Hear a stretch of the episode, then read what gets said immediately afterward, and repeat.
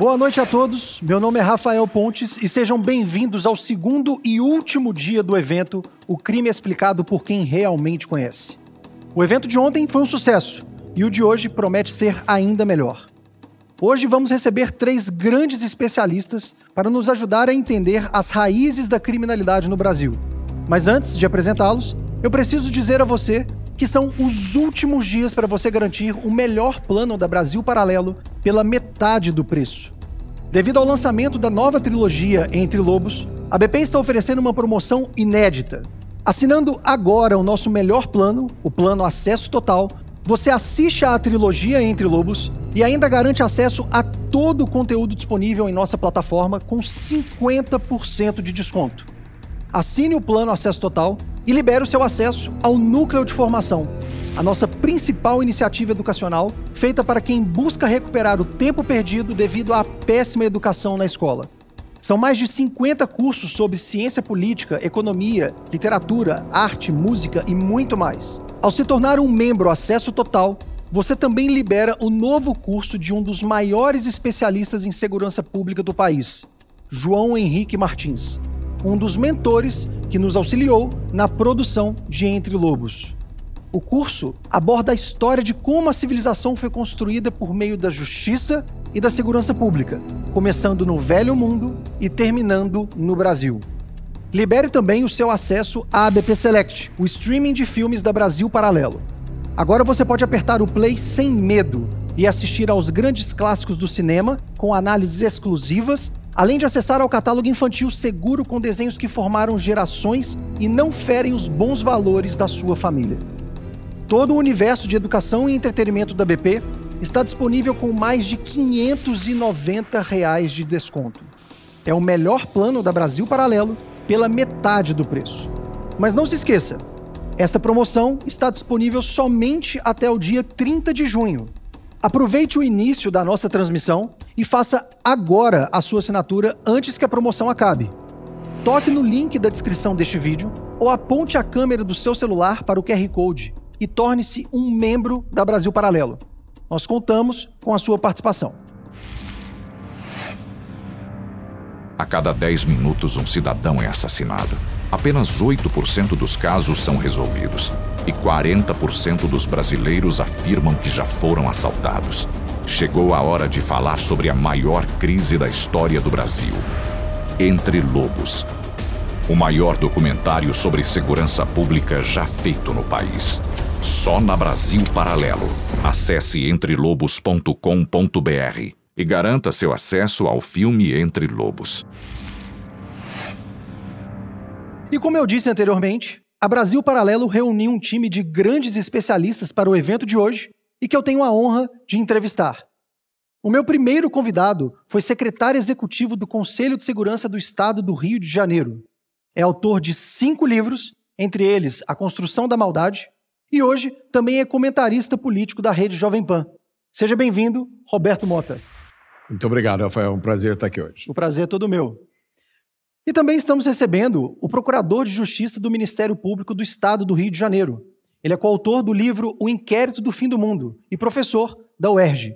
Seja bem-vindo, Marcelo Rocha Monteiro. Muito obrigado, agradeço aqui o convite. Nós que agradecemos. E, para completar o nosso time, eu tenho o prazer de receber o coronel da Polícia Militar do Estado do Rio de Janeiro. Ele é coautor do livro Guerra à Polícia e o livro O Sistema Jurídico Policial, ele também é presidente da Associação dos Heróis do Rio de Janeiro. Fábio Cajueiro. Muito obrigado, é um privilégio e uma honra estar aqui com vocês. Nós vamos conversar, então, com alguns dos principais entrevistados da trilogia Entre Lobos. E eu gostaria de começar o primeiro bloco direcionando uma pergunta para o Marcelo Rocha Monteiro.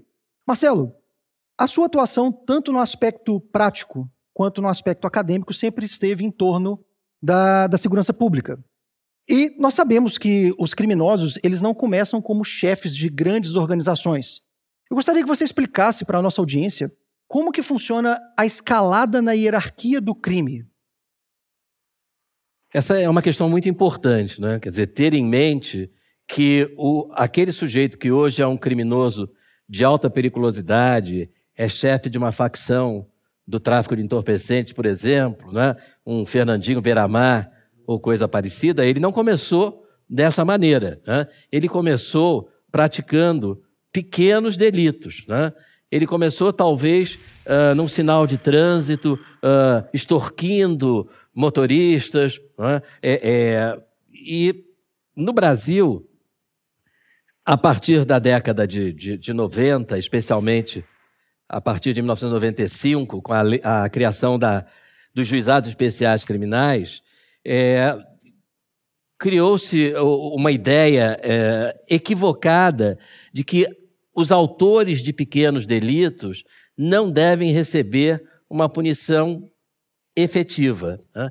Criou-se uma lei cujo objetivo declarado era despenalizar as infrações tidas como menores, aquelas cuja, cujas penas não fossem acima de dois anos. Não é? Acontece que isso tem o, o, o efeito de incentivar né, no criminoso a, a, a prática delitiva. É?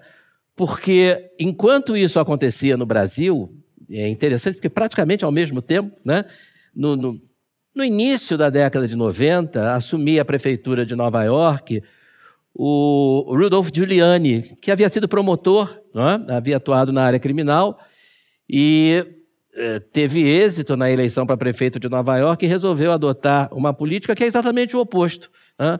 Uma política baseada na, na teoria do professor James Wilson, chamada teoria das janelas quebradas, que diz que o pequeno delito, como por exemplo jogar uma pedra numa janela né, para quebrá-la, just for fun, como ele diz, né, só, só de onda, só pra, por diversão, isso precisa ser reprimido, porque se esse sujeito que praticou esse crime, que no Brasil seria crime de dano, que aliás é um dos crimes do juizado especial criminal, que não tem na prática pena de prisão, esse sujeito não sendo preso, não sendo reprimido, nada acontecendo, ele volta àquele local, né, onde ele percebe que não há ordem pública, né? Uhum.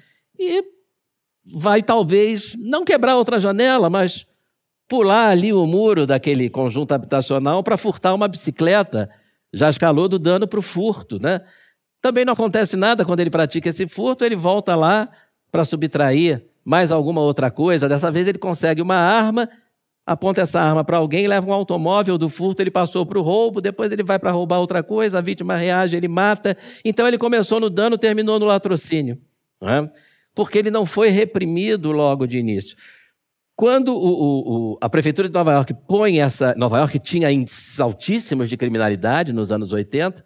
Quando o Giuliani bota isso em prática, há uma queda vertiginosa, impressionante, que até hoje é, é objeto de estudo das ciências criminais nos índices de criminalidade de Nova York.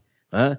Então, o Giuliani descobre que o que resolve, descobre, entre aspas, que o que resolve a criminalidade é tirar o criminoso de circulação, é colocá-lo na prisão, é incomodá-lo com uma pena de prisão, né? que seja de um mês, que seja de dois meses, provavelmente vai custar o emprego dele, por exemplo. Uhum. Né? Então, os outros vão pensar duas vezes antes de jogar uma pedra na vidraça, antes de praticar uma fraude para entrar no metrô, antes de pichar os bancos lá do Central Park. Né? E aí começa a despencar a criminalidade em Nova York e as outras cidades americanas começam a seguir o exemplo de Nova York, Los Angeles, etc., e passa a haver um, um, uma queda impressionante da criminalidade nos Estados Unidos como um todo. Né? E se você pega o Brasil nesse mesmo período, né? tem gente que diz assim: nossa, mas os juizados especiais criminais foram um sucesso. Diminuiu muito o número de processos por esses crimes. Aí eu faço sempre a mesma pergunta: mas diminuiu o número de crimes? Não, diminuiu o número de processos, porque em vez do sujeito ser processado, ele vai pagar uma cesta básica ou uma multa de 200 reais e não vai ter processo, não vai ter prisão, não vai ter julgamento, não vai ter nada. Mas o, o número de lesões corporais diminuiu, de agressões diminuiu? Não, só aumentou. Né? Então, evidentemente, nós estamos no caminho errado. Marcelo, e eu acredito que se esse criminoso que comete o pequeno ato ilícito, ele, ao chegar na delegacia, no caso de Nova York, por exemplo, a ficha dele não é, não deve ser lá a das mais limpas, acredito eu, né? Ou não? É. Não, isso aconteceu, o Giuliani conta isso no livro dele, né? É, ele mandou que a polícia fizesse uma operação, a polícia, como a gente sabe, nos Estados Unidos existe a polícia municipal, né? Então ele mandou que a polícia fizesse uma operação de repressão aos sujeitos que ficavam no sinal jogando água suja nos vidros do, dos automóveis para depois né, pedir um dinheiro para limpar. A, a, gente conhece isso. No, no Rio de Janeiro, pelo menos, a gente conhece isso. Aqui em São Paulo, imagino que também. E ele disse: Olha, eu como político, eu tinha certeza que isso não ia dar em nada. Era só uma mensagem para a população de que a coisa havia mudado. Eu tinha certeza que todo mundo ia para a delegacia e eu chegar lá, o delegado ia ter que liberar todo mundo.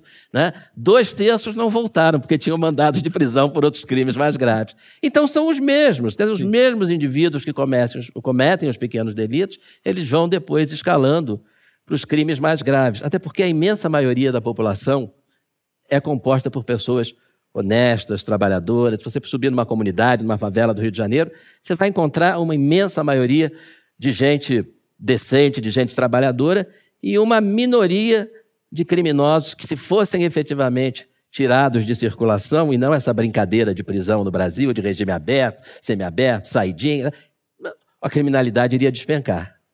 Mota, é comum ouvirmos de políticos uh, mais do espectro à esquerda que o Brasil é o país que mais prende e mais mata minorias. Isso é verdade? O, o criminoso, ele discrimina na hora de cometer o crime? Rafael, aí nessa afirmação tem uma verdade e uma mentira. A mentira é que o país, que o Brasil é um dos países que mais prende no mundo. Não é. é se você olhar o número de presos, você tem uma medida. Mas a medida correta é o número de presos por 100 mil habitantes, porque isso leva em consideração a população do Brasil. A população do Brasil é maior do que a população da Argentina. Né? Então, se espera que o número de presos no Brasil seja maior que o número de presos na Argentina. Se você for pegar o índice correto, que é o número de presos por cada 100 mil habitantes, e você for olhar o ranking do. É, eu esqueci o nome do organismo, é International. Prison, Prison Studies. Prison.org. É o... Prison.org. Você vai ver que o Brasil, na última vez que eu olhei, está na 26 posição. Então, tem 25 países que prendem mais do que o Brasil prende. Né? O primeiro país que mais prende no mundo, em termos absolutos e relativos, é os Estados Unidos. Por isso, o brasileiro, quando você vai de férias para os Estados Unidos, né, que ele chega no aeroporto, ele dá aquele suspiro, começa a tirar o celular, pode usar em qualquer lugar, né? É verdade. Você tem certeza absoluta que nos Estados Unidos você não vai ser assaltado. Então, uh, essa é uma mentira que é repetida, como você disse, por políticos à esquerda no espectro ideológico. É mais do que uma mentira acidental. Uhum. Isso é parte de um projeto de destruição do sistema de justiça criminal. Parte desse projeto é caracterizar prisão como uma coisa bárbara, como uma coisa que não adianta porque não ressocializa. Na verdade, a, função, a, a, a principal função da prisão não é ressocializar coisa nenhuma. É você tirar um indivíduo que está cometendo um crime da sociedade e colocá-lo numa cela onde ele não vai mais poder continuar cometendo crime. Essa é a primeira função. A segunda é você mandar uma mensagem para os outros que estão pensando em cometer crimes. Olha, se você cometer um crime, essas são as consequências que você vai é, ter que enfrentar. Né? Então, isso aí é uma mentira. Agora, a segunda afirmação, né? O Brasil é o país que mais mata minorias no mundo. É verdade. O Brasil é o país que mais mata baixinhos. É o país que mais mata carecas. É o país que mais mata japoneses. No Brasil se mata muito mais japonês do que no Japão. O Brasil é o país que mais mata no mundo. Roberto, agora, se você me dá licença, lembrei de um amigo nosso, desembargador lá em São Paulo, que eu, fazendo uma palestra, alguém faz essa pergunta, mas não é verdade que o Brasil é o país que mais mata transexuais no mundo? E ele responde, sim, sim, e padeiros também. Farmacêuticos, engenheiros. Escolha qualquer categoria. Pode escolher. É. E aí, Cajueiro? É, de fato, é o país que mais mata minorias? Olha, se são só as minorias, mas eu sei que é o país onde mais morrem policiais. Sim, sim. Isso aí a gente pode dizer com, com certeza, porque nós viemos, estu viemos estudando isso aí há 30 anos, encontramos números, no Rio de Janeiro especificamente, sem comparação com nenhuma polícia do mundo. Sim. tivemos que recorrer a estudos comparativos com forças armadas norte-americanas em guerras declaradas do século XX. Por que, que eu estou dizendo isso? Porque nós interpretamos que a guerra do Rio de Janeiro ela não está declarada, mas ela vitimiza mais policiais do que essas guerras declaradas, em números, né? é, relativos, dizendo em proporções. Os Estados Unidos, na Primeira Guerra Mundial, teve de baixas do efetivo que foi lá lutar 2,42%. Na Segunda Guerra, 2,52%. Na retomada do Kuwait, 0,02%. Taxa de feridos idêntica, 0,02% na retomada do Kuwait, guerra no Golfo Pérsico. Quando nós comparamos, em resumo, os números norte-americanos nas guerras do século XX com a tragédia que se abate sobre a Polícia Militar do Rio de Janeiro, nós temos que a menor comparação entre o número de mortos na Segunda Guerra, que nós somos 1,28 vezes maior.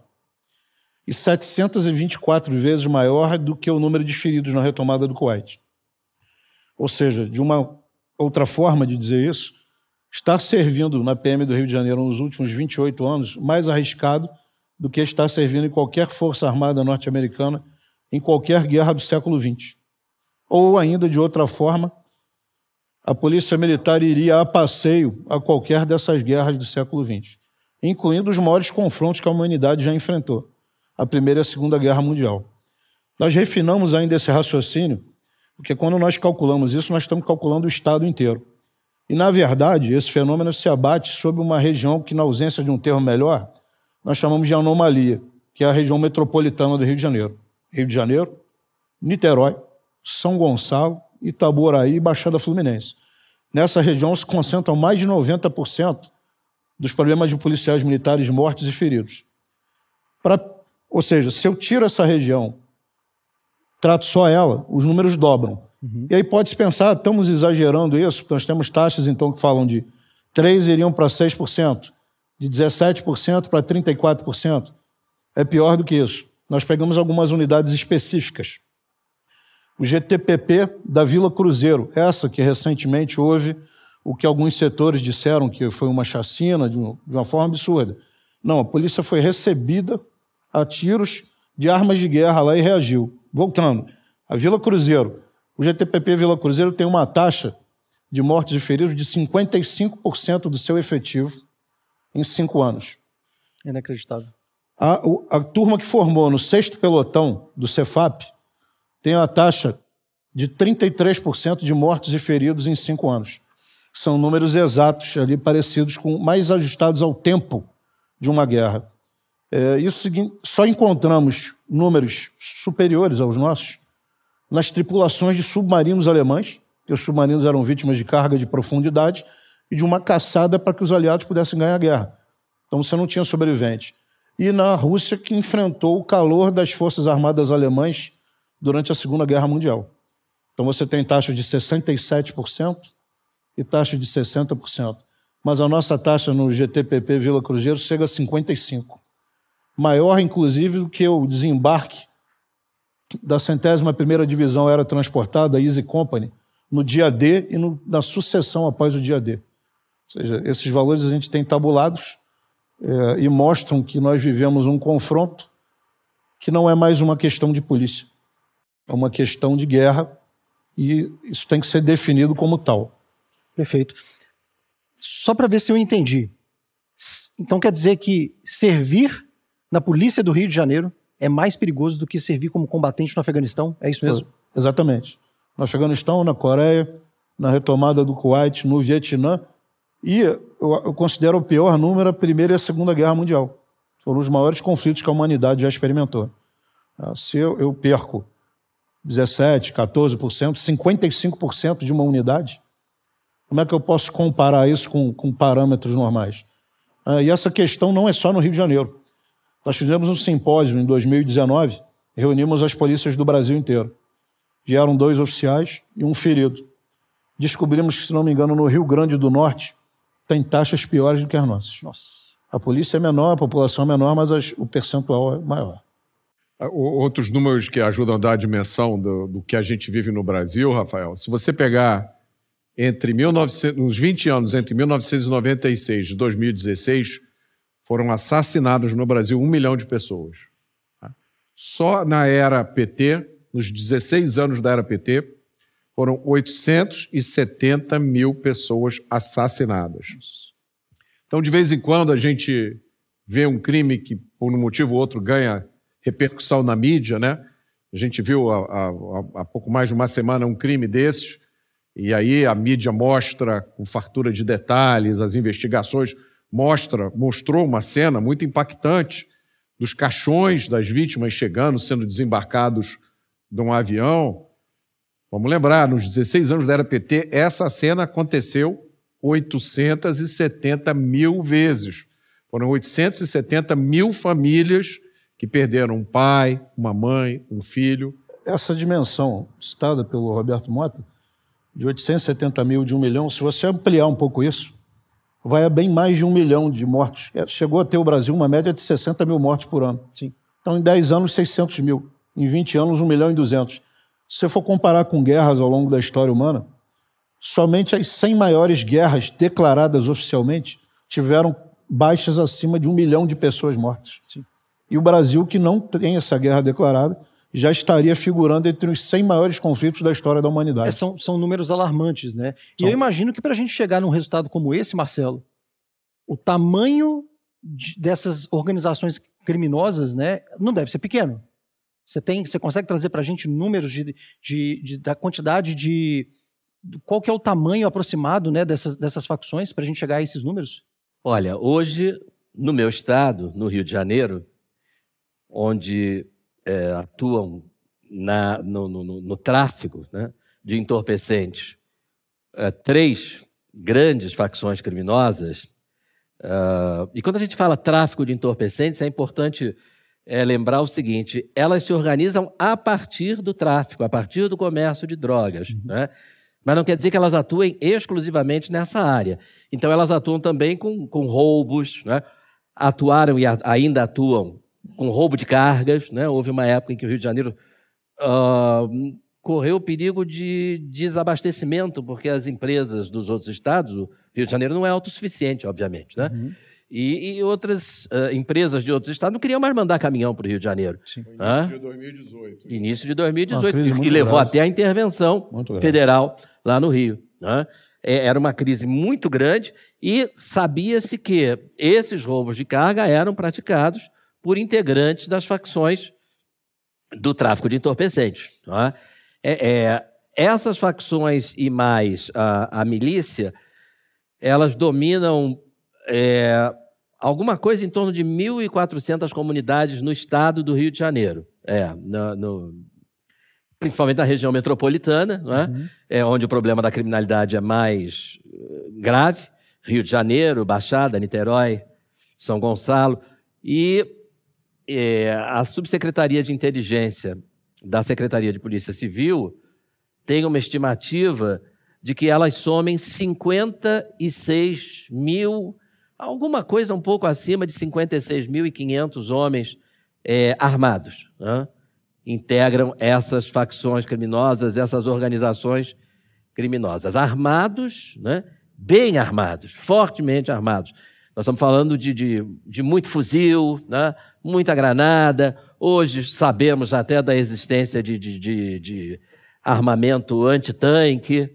É? Houve uma apreensão recentemente numa operação no Rio de Janeiro né, de, de armamento antitanque. A polícia não tem tanque, evidentemente esse armamento é contra, é para atingir os carros blindados né, da polícia. Então é uma, é uma dimensão é, assustadora e que se torna mais o que o, o, e isso torna ainda mais espantosa uma decisão que o Supremo Tribunal Federal tomou, né? Acho que todos aqui têm conhecimento em 2020, proibindo a polícia do Rio de Janeiro né, de uh, realizar operações exatamente nessas comunidades dominadas pelo crime organizado. É tudo que o crime organizado sempre pediu. Né? O que a gente vê nessa decisão e em outras decisões do Supremo, restringindo, por exemplo, o uso de helicópteros, né, é que, objetivamente falando, o que o Supremo Tribunal Federal está fazendo é atender às demandas do crime organizado. Sim. O Supremo dá ao crime organizado exatamente aquilo que o crime organizado quer.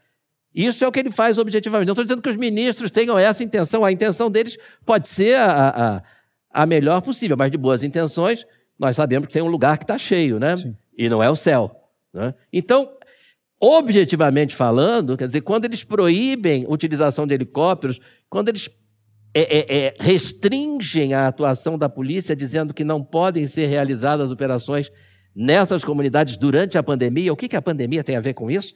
É, é, se, existe alguma lei né, que, que, diga que a pandemia suspende a, a, repressão policial? Não, né? Isso não é lei, isso não é aplicação de lei, isso é ativismo judicial. Tá? É o juiz que não aplica a lei que existe, ele aplica a lei que ele acha que deveria existir, mas ele não é legislador. Né? Nesse caso, o ativismo judicial é sempre ruim, é sempre algo que prejudica a democracia, porque você passa a ser governado por agentes públicos vitalícios e que não se submetem ao voto popular.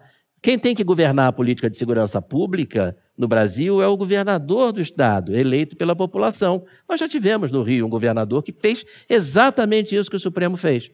Foi o governador Leonel Brizola, proibiu a polícia de fazer operações em comunidades. Na eleição seguinte, o povo votou na oposição. Mas quando quem toma essa medida são juízes vitalícios e não eleitos, o povo não tem voz. Perfeito, tá? perfeito. Antes de seguirmos com a nossa entrevista, a produção separou um vídeo especial para mostrarmos aqui no evento. Trata-se do trailer produzido para o novo documentário da Brasil Paralelo. Roda o VT.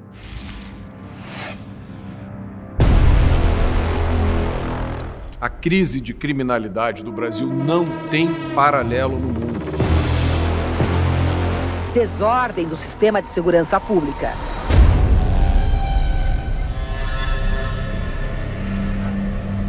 Olha, a nossa situação em termos de segurança pública, se não for a pior do mundo, é certamente uma das piores.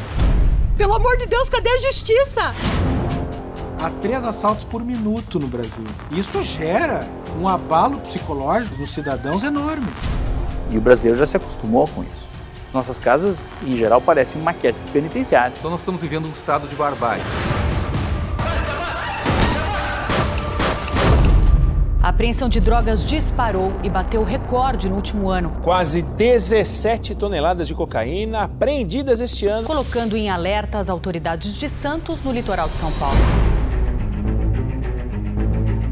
O problema é que essa crise de criminalidade sem fim atende aos interesses de muita gente. Investigadores acreditam que o PCC lucre cerca de um bilhão e meio de reais por ano com o envio de toneladas de cocaína para a Europa. É muita gente ganhando muito dinheiro com crime no Brasil. Procurem descobrir se em algum país do mundo existe uma decisão do tribunal mais alto proibindo a polícia de prender criminoso. Que país é esse que a gente vive hoje? Hoje, a resposta do Estado ao crime produz estímulo à atividade criminal. E se você for solto na audiência de custódia, o que, você vai fazer? Roubar de novo. Num país com 60 mil homicídios por ano, com cerca de 47 mil estupros. Como é que eu posso dizer que há um encarceramento em massa? Não tem encarceramento em massa, você tem impunidade em massa. O criminoso brasileiro ri da pena. Como e por que nós chegamos nesse ponto?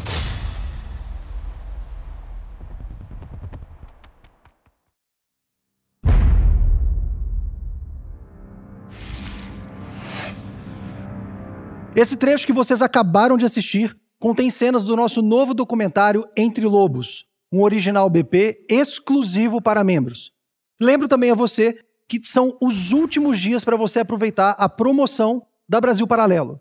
É o melhor plano pela metade do preço. São mais de 590 reais de desconto no plano que te dá acesso ao melhor conteúdo que a BP oferece. Assinando agora o plano Acesso Total, você garante tudo que a Brasil Paralelo lançar no próximo ano incluindo a trilogia Entre Lobos e todos os filmes, cursos, documentários e podcasts. Mas corra, pois são os últimos dias para você aproveitar o melhor da Brasil Paralelo pela metade do preço. Se você não quiser se tornar membro acesso total, você pode também liberar todos os nossos documentários, filmes, desenhos, podcasts assinando a BP Select. É o streaming da BP, por apenas R$19 mensais.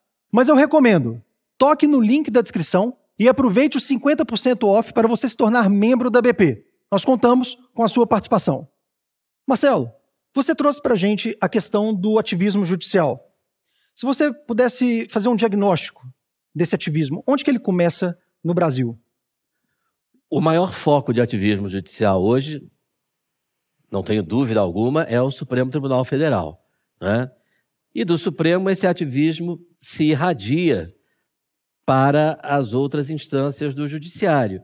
Então, nós vemos uh, decisões, as mais pitorescas, porque o que é o ativismo? O ativismo judicial, uh, a função do Judiciário não é fazer a lei e nem é definir políticas públicas. Né? A função de fazer a lei é do Poder Legislativo e a função de definir políticas públicas é do administrador, é do Executivo, dentro dos limites que o Legislativo permitir. Né? O legislativo deixa margem aí para o que a gente chama de discricionariedade do administrador. Então, se eu sou governador do estado, eu tenho uma política de segurança pública que na qual eu escolho que a prioridade vai ser a elucidação de homicídios uhum. ou vai ser a repressão ao tráfico. Né? Não dá para tudo ser prioridade. Né? Então, eu tenho que fazer definições, tenho que uh, estabelecer estratégias, e isso se aplica a todas as áreas, né? A política de transportes, política educacional, política econômica, obviamente, né? Eu vou privatizar empresas públicas ou eu vou estatizar empresas privadas, né? Tudo isso é, é dentro do que a lei permite, né? Está é, é, tá a, a, a, critério do agente público eleito pela população, né? Perfeito. Pelo prefeito no município, governador do estado, presidente no âmbito federal. O que o, o que o ativismo judicial faz é invadir essas atribuições e o juiz né, passa a aplicar não a lei que existe, né, mas a lei que ele gostaria que existisse. Ele, ele, ele, ele não gosta de privatização, vamos dizer, é um juiz com uma tendência é, é menos liberal na economia, mais, mais socialista. Né? Uhum. Então, o, o, governo decide privatizar uma empresa e o juiz dá uma liminar dizendo não pode. Interrompa-se a privatização. Mas não pode por quê? Né? Porque ele é contra a privatização. Esse é problema dele. Né? Ele não foi eleito para tomar esse tipo de decisão. Aliás, ele não foi eleito. Esse é o problema. Os juízes não são eleitos. Por isso, eles não podem criar leis nem políticas públicas. Né? Então, quem, quem, fala muito bem sobre isso é o Scalia, Antonin Scalia, que foi juiz da, da, da Suprema Corte americana e era um grande inimigo do ativismo judicial. Ele dizia: Eu não quero viver num país governado por nove, lá são nove, aqui são onze, nove juízes nove agentes públicos vitalícios e não eleitos, né? Ele não queria isso, e ele era um dos nove. Mas é, ele quer, ele quer viver num país, como todos nós queremos, governado por pessoas que sejam eleitas pelo povo e principalmente que tenham mandato, ou seja, que periodicamente tenham que se submeter à vontade popular. Uma política de segurança pública né, é estabelecida por um governador de estado. Né, tem que, no máximo em quatro anos, ser submetida ao voto da população. A população Sim. vai ter que dizer se gostou ou não do que ele fez. Né? Mas uma política de segurança pública estabelecida pelo Supremo Tribunal Federal vai ser submetida à população quando? Nunca. Até quando nós vamos no Rio de Janeiro ter que conviver com esse absurdo da polícia ser proibida de fazer operações justamente nas comunidades em que a população mais carente, mais precisa da polícia, porque está subjugada, está oprimida por traficantes, por milicianos. Né? Então, esse ativismo parte do Supremo, mas se irradia para todos os órgãos jurisdicionais. Eu me lembro no início do governo Bolsonaro, uma juíza federal deu uma liminar dizendo que o governo federal não podia estabelecer o um número adequado de radares de velocidade nas estradas. A gente chega a rir do negócio desse, né? Ela é que ia decidir. Né? Naturalmente deve, deve, deve rodar o país de norte a sul, dirigindo por todas as estradas. Deve ser um ser iluminado também. Né? Iluminado, porque o Ministério da Infraestrutura, antigo Ministério dos Transportes, tem lá técnicos, engenheiros, um monte de gente, mas não, ela, ela não, quem vai resolver sou eu. É fabuloso. Inacreditável. Rafael, eu, eu, eu quero oferecer aqui uma resposta diferente da do Marcelo. Por favor. Eu acho que o ativismo judicial no Brasil começa nas escolas de direito. Ah, começa quando o aluno que acabou de sentar no banco da faculdade recebe para ler Sim. um livro do Michel Foucault. Em é vez... o primeiro livro, né? Do primeiro, primeiro semestre ali.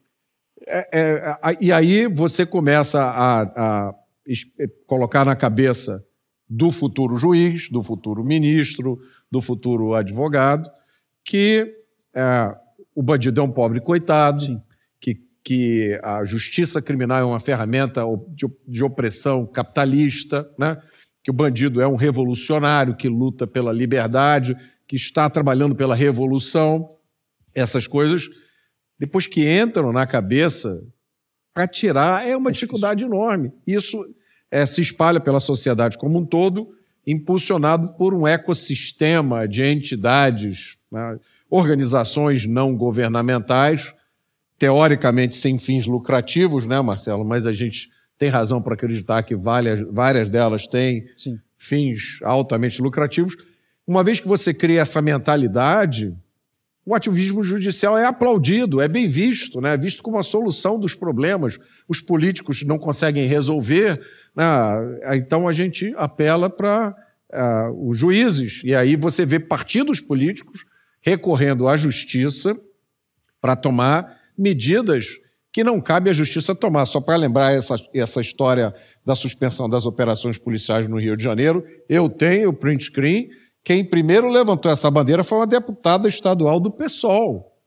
Que eu me lembro quando eu vi a declaração dela lá exigindo a suspensão das operações policiais, porque isso estava prejudicando o combate à pandemia. Eu me lembro de olhar a notícia e dizer: não tem, isso aqui não, não é lé com cré, não tem nada a ver uma coisa com a outra. Sim. E essa ideia vigorou, né, a, a suspensão das operações policiais no Rio de Janeiro foi resultado de um pedido feito à Suprema Corte pelo Partido Socialista Brasileiro, com o apoio, se eu não me engano, da Defensoria Pública do Rio de Janeiro. Sim. E mais de uma constelação de ONGs, todas pertencentes ao mesmo espectro político, não é isso? É muito mais fácil você vender a sua ideia para a maioria de 11 julgadores, né?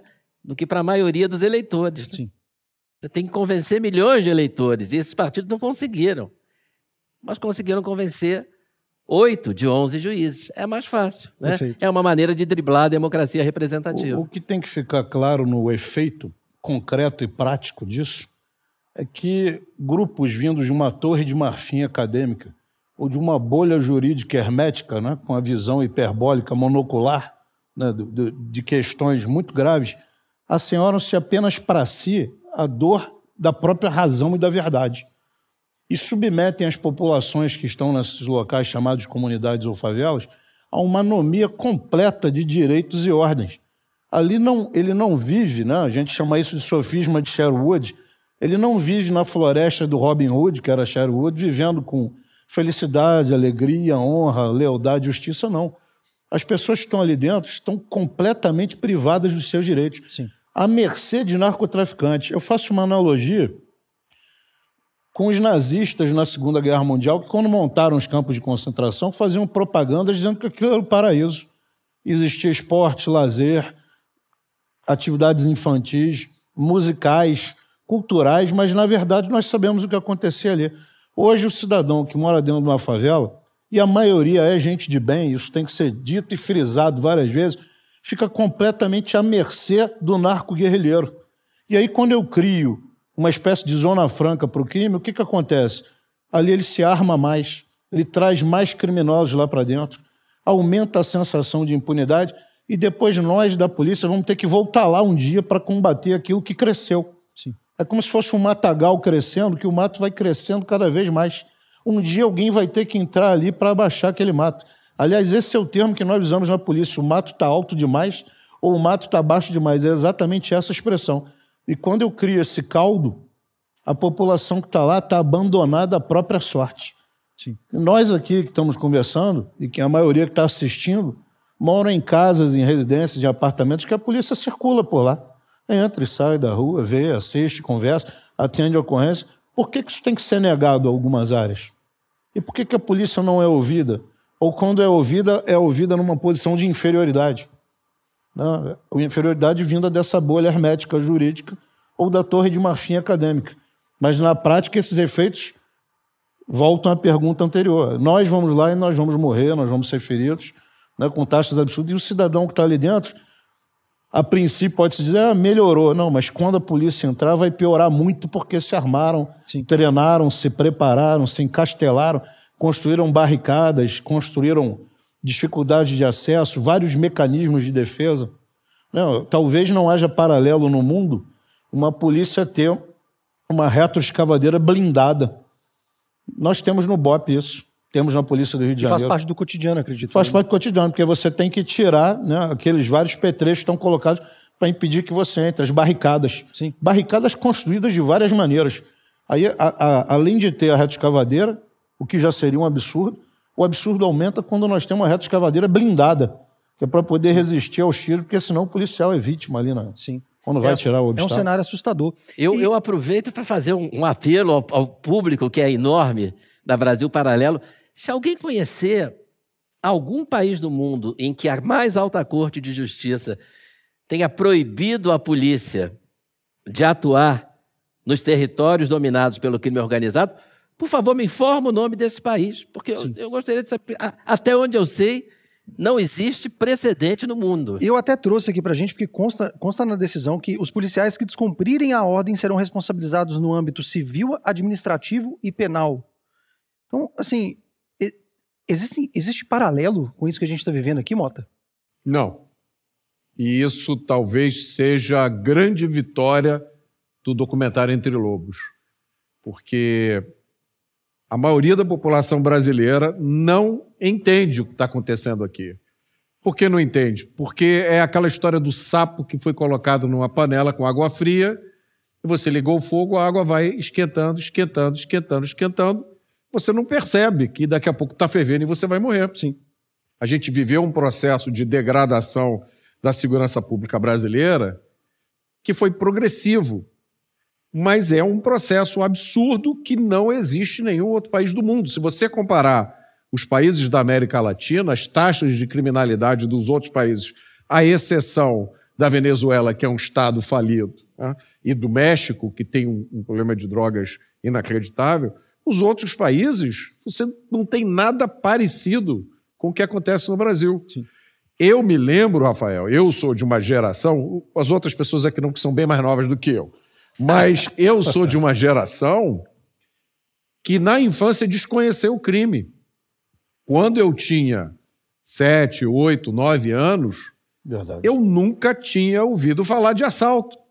Na, na época, eu morava em Salvador, eu, eu brincava o dia inteiro nas ruas. Eu nunca ouvi falar bandido, assalto, é, morte. De vez em quando a gente jogava futebol na- nas favelas de Salvador. Não tinha. Não tinha né? Quando eu vim morar no Rio de Janeiro em 1973, o máximo do perigo era um pivete que assaltava você com um caco de vidro, ou o instrumento mais Canivete. perigoso era uma navalha. Sim.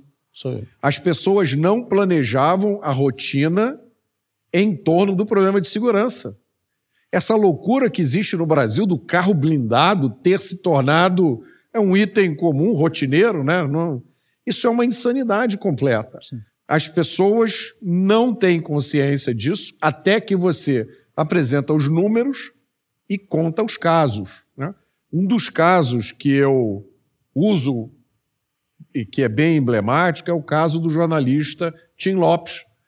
O Tim Lopes era jornalista, né, repórter, a maior rede de mídia do Brasil. Ele estava fazendo uma reportagem sobre exploração sexual de menores em bailes funk. Ele foi sequestrado, foi levado para uma favela, foi torturado, foi morto com requinte de cru- crueldade, depois teve o corpo queimado no forno de micro-ondas. E aí acontece aquilo que sempre acontece num crime de grande visibilidade, né? Você consegue explicar pra gente o que que é o forno de micro-ondas para nossa audiência? Forno de micro-ondas é uma, um artefato feito com pneus empilhados, em que se coloca lá a pessoa morta ou ainda viva, e eles tocam fogo nos pneus. Aquilo produz uma temperatura tão alta que carboniza o corpo. E aí esse corpo é, muitas vezes, enterrado em cemitérios clandestinos. né? São cemitérios onde a pessoa nunca vai ser localizada. E aí o que, que aconteceu na- no caso de Tim Lopes? Aconteceu o que sempre acontece quando a pessoa que sofre o assassinato, ela, por alguma razão, ela tem visibilidade, né? Toda a mídia faz uma comoção, Sim. as pessoas vão é, pedindo justiça, os políticos aparecem dizendo que isso não vai ficar assim, acompanha-se as investigações, os criminosos são presos, todos foram presos são condenados a penas que, no papel, são altíssimas. 30 anos de prisão, 40, 50. O que as pessoas não sabem é que no Brasil, até pouco tempo, o limite máximo de prisão era 30 anos. Agora, se eu não me engano, né, Marcelo, aumentou para 40. Uhum. Mas existe um troço que é, é, uma inovação brasileira chamada progressão de regime. Sim. O cara foi condenado a 30 anos de prisão, mas é de mentirinha, porque ele só vai ficar 5. É mera ficção. Mera ficção. No caso, Rafael, do Tim Lopes, os dois principais assassinos um, depois de apenas cinco anos numa cela, ele ganhou o direito ao benefício da progressão de regime. Ele saiu da cadeia pela porta da frente e fugiu, nunca mais voltou. O segundo assassino, dois anos depois, teve o mesmo direito, saiu pela porta da frente, não voltou. Na época, eu participei de um concurso promovido por um repórter famoso do Rio de Janeiro, o Jorge Antônio Barros, repórter de crime, e uh, tinha começado o mandato de um novo secretário de segurança, o, o, José Mariano Beltrame. E esse repórter de crime, ele convocou os internautas a fazer, mandem perguntas, eu vou escolher a melhor pergunta e eu vou mandar para o secretário para ele responder. Uhum. E olha, a minha pergunta foi escolhida. Eu, na época, era mero cidadão comum, né? ainda sou um mero cidadão comum, mas eu era completamente anônimo e não tinha nenhum envolvimento com a área de segurança pública. E a minha pergunta foi: Senhor secretário, como é que pode existir uma lei absurda como essa, que dá ao direito ao, ao bandido de sair pela porta da frente sem levar em consideração o crime que ele cometeu? Por que, que o senhor e os seus colegas secretários de segurança não vão a Brasília explicar o que está acontecendo e exigir que essa lei seja modificada? Sim.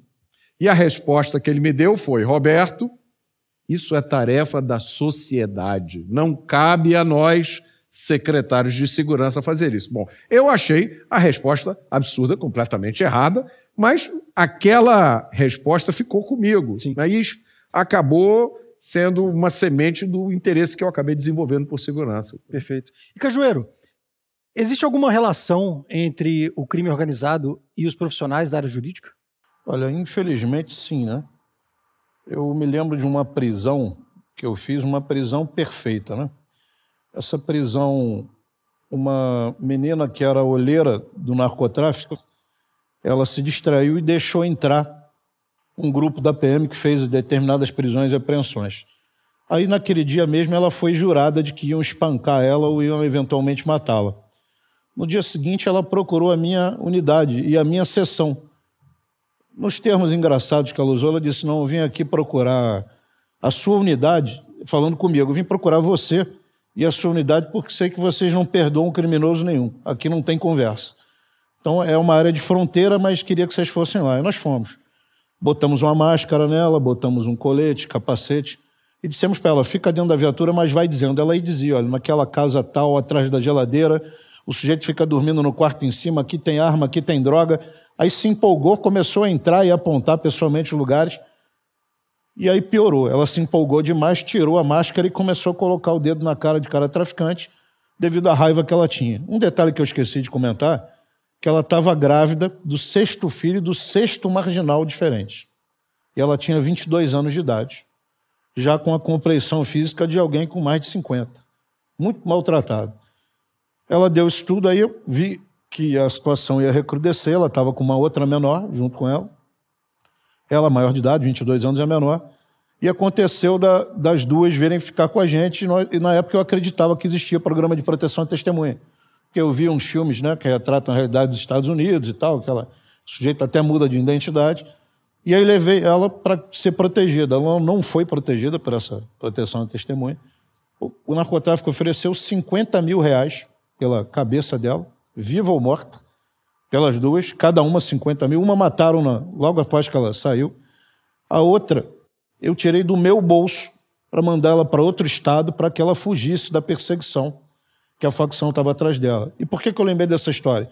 Porque quando eu prendi a quadrilha completa de 11 criminosos, com fuzis, pistolas, armas, drogas, rádios camuflados, advogados, quatro advogados apareceram, se dizendo daqueles grupo de criminosos, inclusive um, que era o, o chefe, disse que eles faziam um, um desconto, como empresas pagam planos jurídicos, eu sou da polícia, eu pago advogado desde que eu entrei, porque sabia que um dia ia responder processo.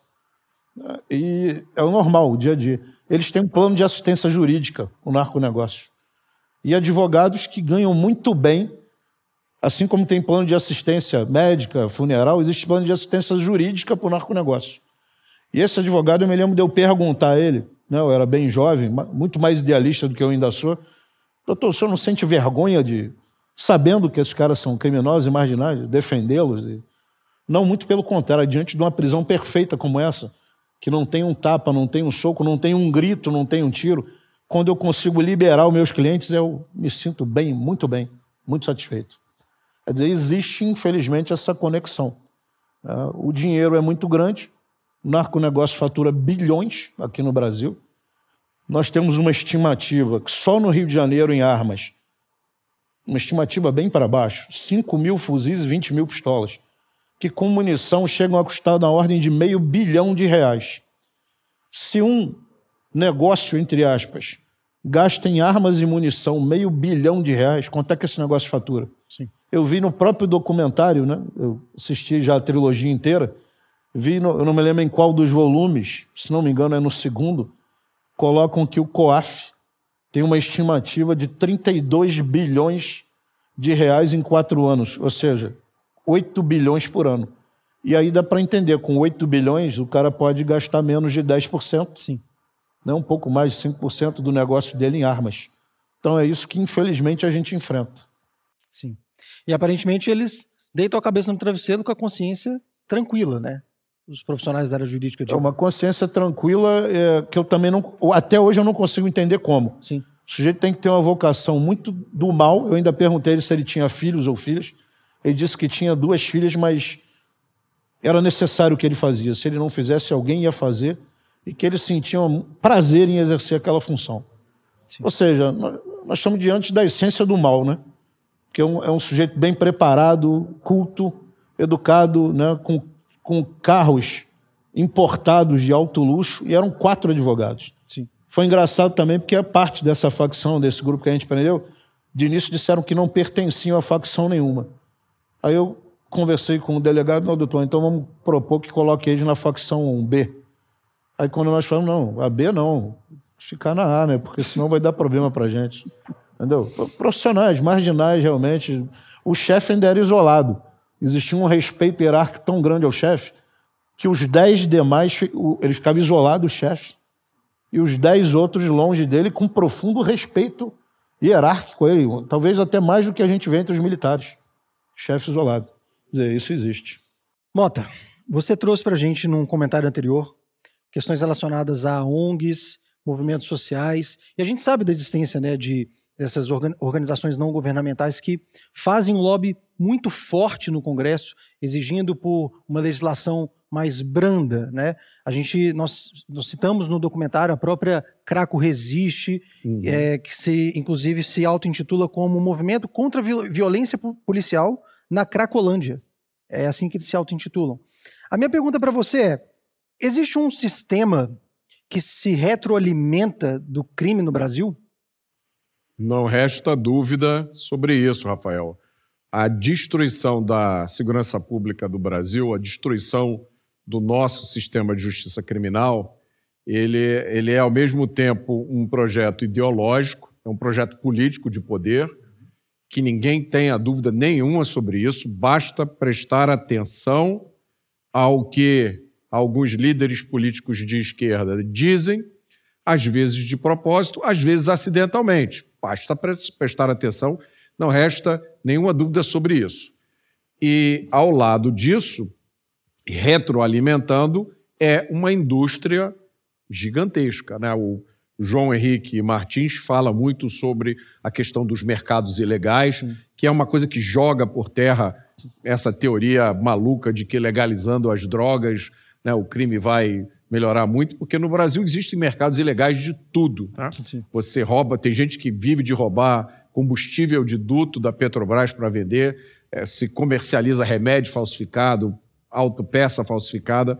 Então, esse, esse ecossistema ele movimenta muito dinheiro. Esse caso que o coronel Cajueiro descreveu é a rotina. Tem o um caso, né, Marcelo, que me foi contado por uma promotora de justiça, é, cujo nome eu não vou citar aqui, mas ela me disse que, em determinada situação, ela estava processando um traficante de nível médio, era um gerente de boca de fumo de um dos morros do Rio de Janeiro, do, do qual existem milhares. E ela disse, Roberto, chegamos na primeira audiência, esse traficante tinha oito advogados de um dos melhores escritórios de advocacia do Brasil, sentados lá na defesa dele.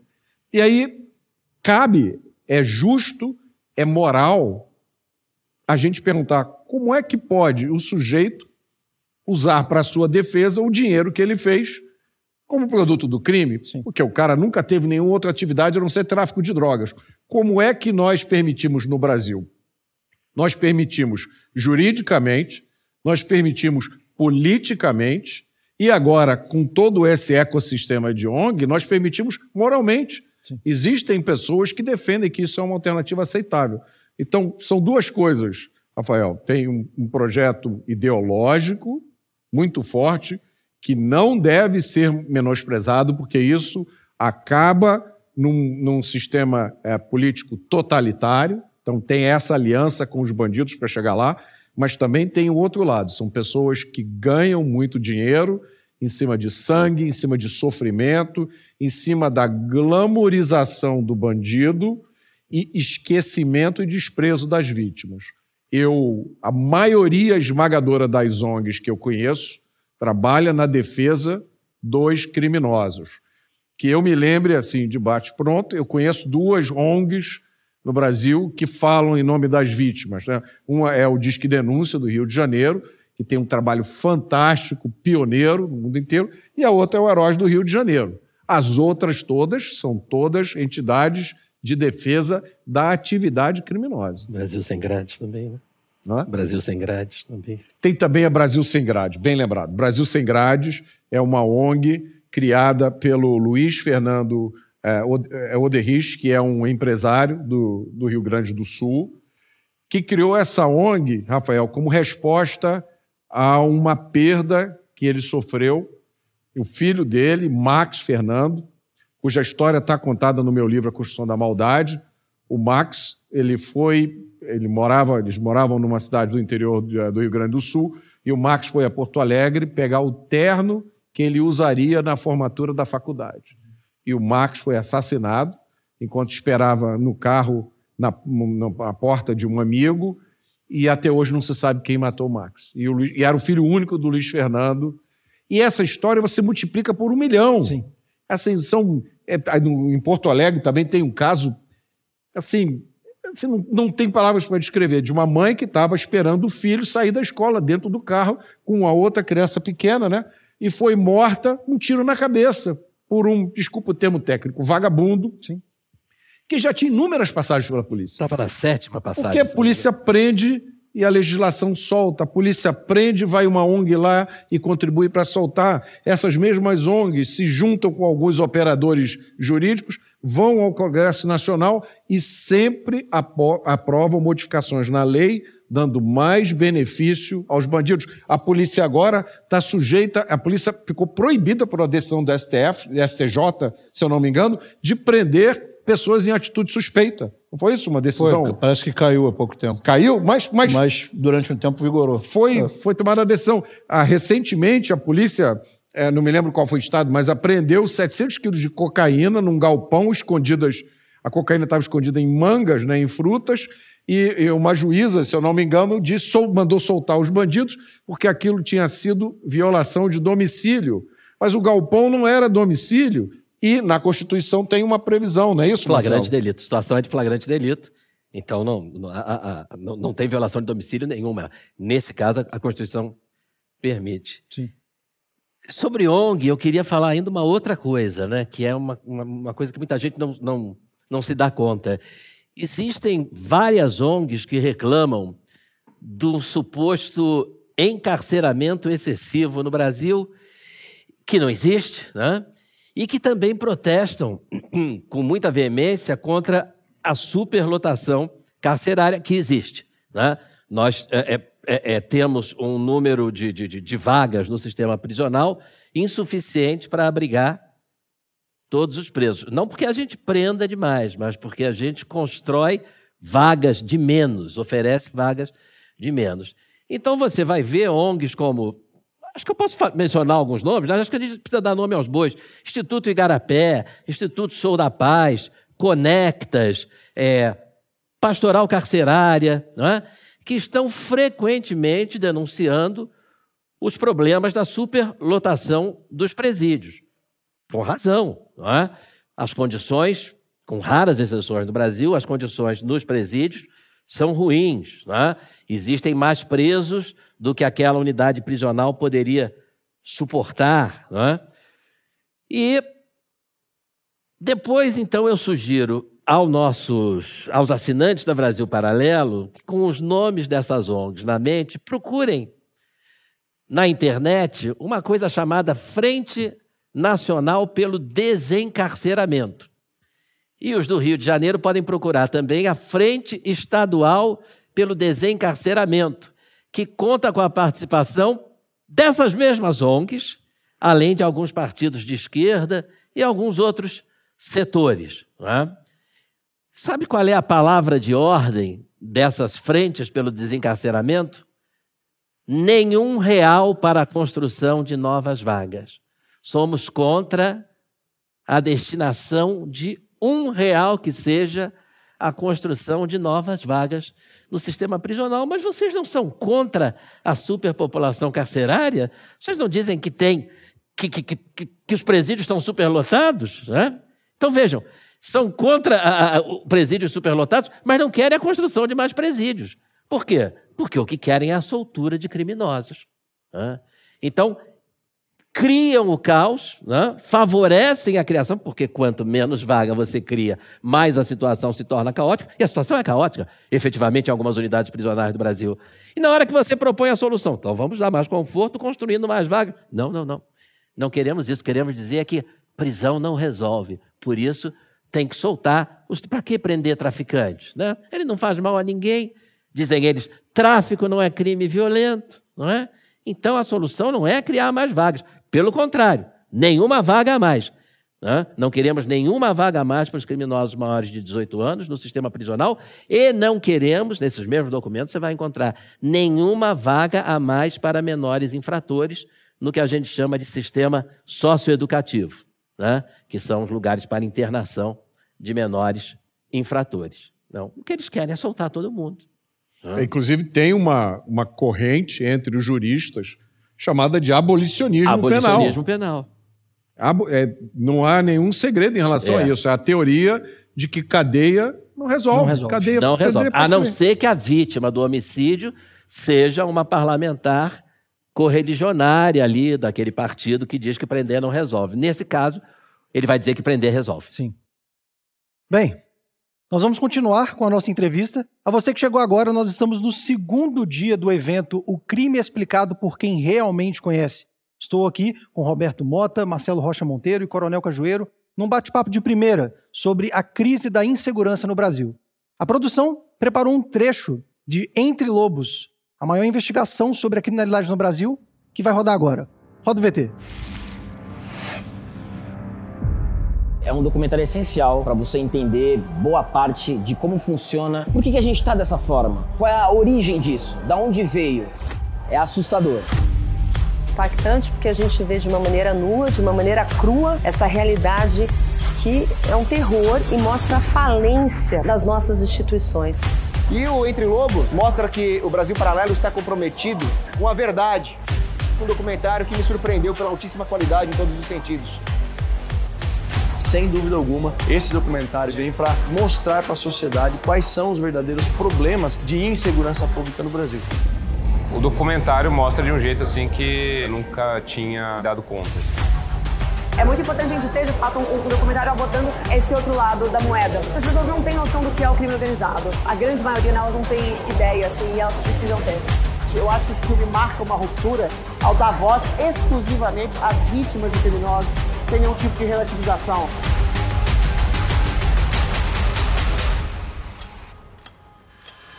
Eu não tenho dúvida de que este documentário chega no momento muito adequado.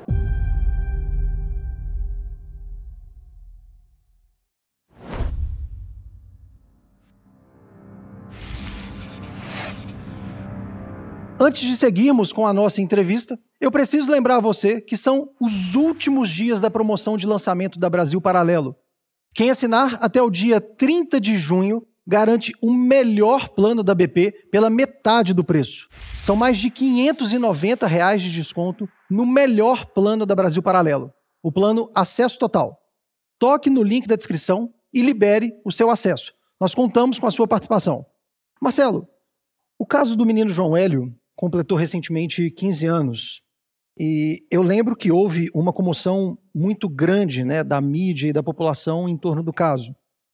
Como que foi a resolução deste caso? Você consegue dar um panorama para a gente da situação dos envolvidos? Onde que eles estão hoje em dia? O caso João Hélio é um caso que demonstra de uma maneira tragicamente didática a, o absurdo da legislação penal brasileira. É? é? como o nosso sistema de justiça criminal, a nossa legislação penal, deixou de trabalhar com aquilo, e aqui eu lembro do, do meu colega do Ministério Público do Rio Grande do Sul, Fábio Costa Pereira, que fala muito sobre isso, a questão da ameaça crível. Né? A ameaça, o criminoso que olha para a pena prometida pela legislação, né? Se você matar, você vai pegar 30 anos de prisão. E acredita naquela ameaça. Se ele acredita naquela ameaça, né? o criminoso americano acredita na ameaça. Se você matar, você vai pegar prisão perpétua, vai pegar pena de morte, vai pegar 50 anos de prisão. E aí ele pensa duas vezes antes de cometer o crime, três vezes, cinco vezes, vinte vezes, e na maioria das vezes acaba não cometendo. Né? A ameaça da legislação brasileira ao criminoso não é crível. O criminoso sabe que ela não é de verdade, ela é de mentirinha. Os quatro criminosos, não vou nem falar no quinto criminoso, que era menor de 18. Esse aí, então, nem cumpriu, ameaça existe. Cumpriu medida socioeducativa. Socioeducativa. Não pode nem chamar de criminoso, não né? Pode, é, em menos de três anos estava tava nas ruas. Mas os quatro maiores, os quatro monstros que arrastaram o, o, o João Hélio, né, aquela criança amarrada, pendurada num cinto de segurança pelo asfalto de sete quilômetros de ruas da zona norte do Rio, morreu despedaçado, né? a ponto de perito com 20 anos de experiência vai examinar o cadáver e tem crise de choro. Né? Policiais experientes. É, deixa eu fazer um parênteses, né? desculpe interromper, mas parênteses. As guarnições nossas, que servem na PM há muitos anos, especialmente as de Patamo, né, de rádio patrulhas, são são pessoas muito endurecidas pela vida e pela realidade do dia a dia. Nesse caso do João Hélio, as guarnições que chegaram no local e viram o menino como estava, pegavam os rádios das rádio patrulhas, das patãos, para tentar falar com o centro de operações o que estava acontecendo. Nenhum policial militar conseguiu concluir a transmissão. Chorando. E o cara que estava no centro de operações, o operador, pediu para outro substituir ele que ele não estava aguentando também. Tal nível de barbaridade foi cometido, porque o crime ele, ele, ele tem níveis, mas quando atinge uma criança e despedaçar uma criança, acho que esse foi assim um marco de, de, de barbárie é, difícil de ser superado. Avisados Isso. pelas pessoas na rua que viam aquele carro com um menor, uma criança pendurada, dizendo, olha, e aí eles davam um zigue-zague. Para ver se soltava. É, é, isso. Né? Quer dizer, pegaram 40 anos de prisão. Né? Um pegou 39, outro 41, outro 46. Que o senhor falou mais ou menos Judas, 40 né? anos. Um que né? disse que era o Judas. Né? É, um, um, deles dizia, porque era perto da Semana Santa, né? Um, dizem que o menor estava no banco de trás e dizia, rindo, né? Não é um, não é uma criança, não, é um boneco do Judas. Né? É, bom, eu aqui é um desabafo, né? Eu, eu sou particularmente a favor da pena de morte e acho que esse é um caso em que ela poderia ter sido aplicada se o Brasil a permitisse. Mas o fato é que os quatro maiores pegaram 40 anos, né? em média. Em 2017, quando o caso completou 10 anos, e a imprensa fez uma matéria, porque foi realmente um caso que marcou muito, né? os quatro estavam na rua. Então, os 40 anos não são 40 anos de prisão não são, na legislação brasileira, uma ameaça crível, porque a nossa lei de execução penal transforma 40 anos em 10. Transforma 12 anos no homicídio, dependendo do caso, em 2. 6 anos num homicídio, seis anos para mim já é uma pena muito baixa para homicídio, em um ano. Cinco anos em quatro meses, a, a pena padrão até 2018 do roubo à mão armada. Roubo à mão armada é o crime mais cometido no país. O Brasil tem talvez 3 milhões de assaltos, como o leigo chama, por ano. É o crime que, que assombra, que ronda a mente do brasileiro que mora em cidades grandes, principalmente, né, que sai para a rua já pensando se vai ser assaltado. Esse assaltante pegava cinco anos e quatro meses por um roubo à mão armada, que eu não acho lá que seja uma pena tão. Mas era mentirinha.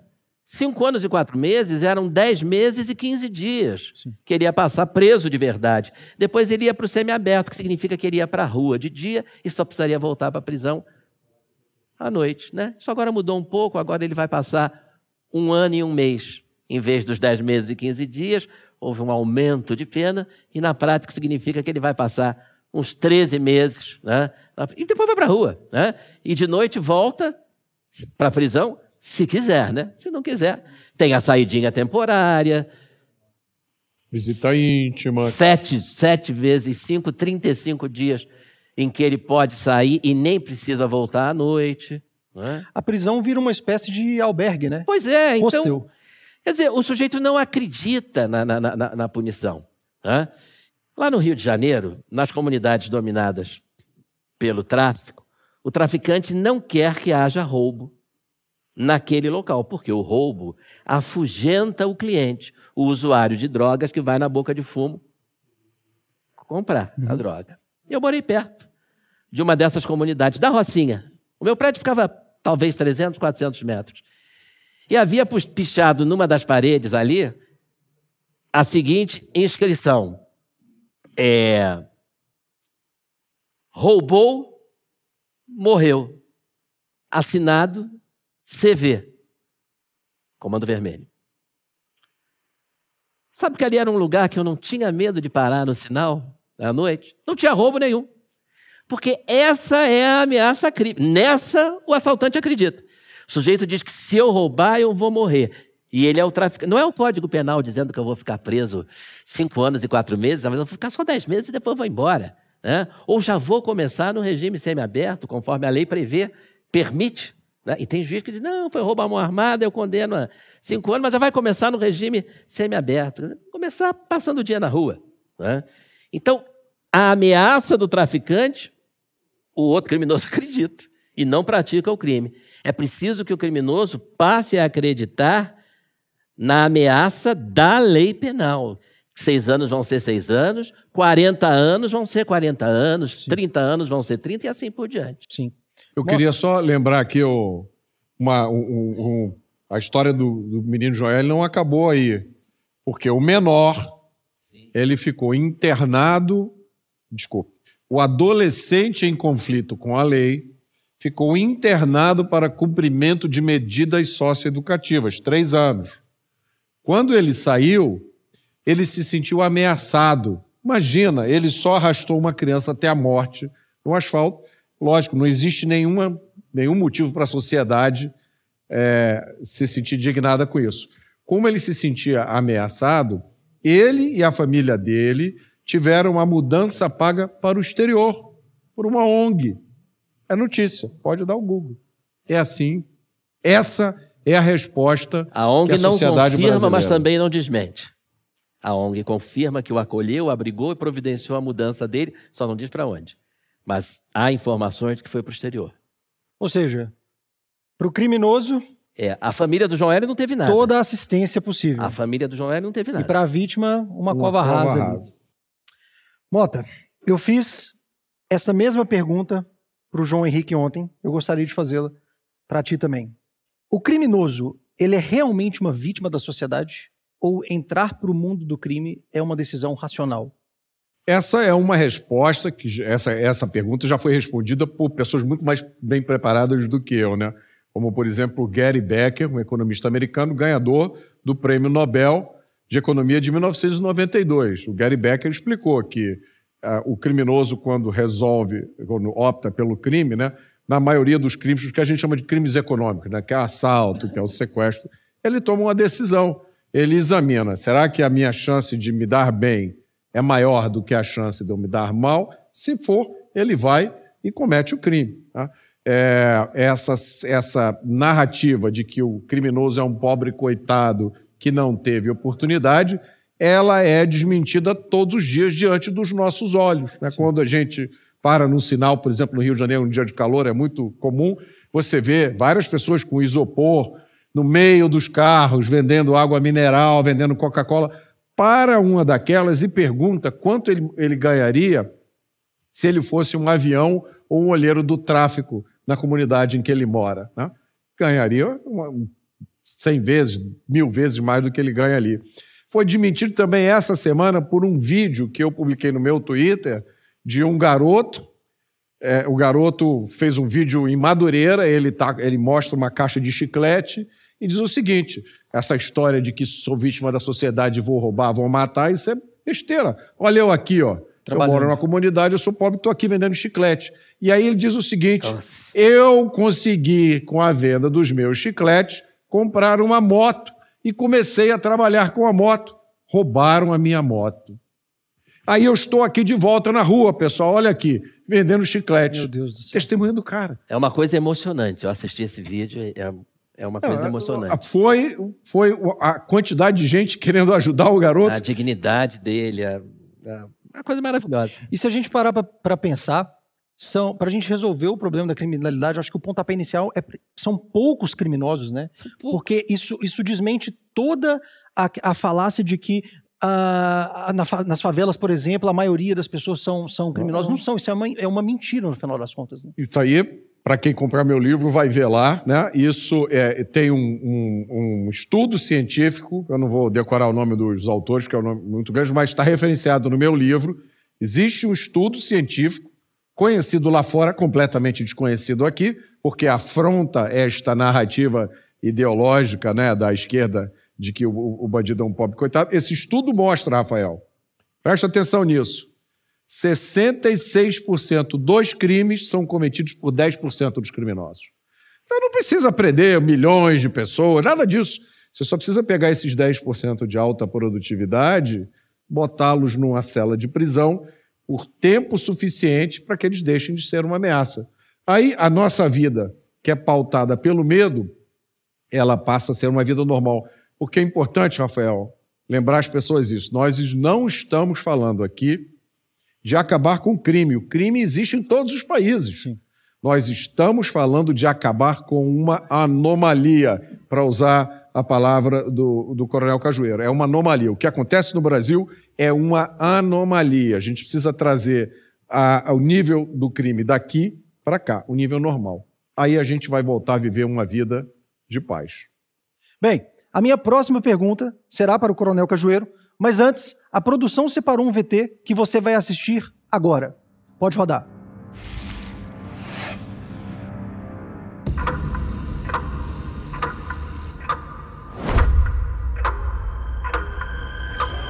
O policial tá com uma bala na cabeça, Evandro.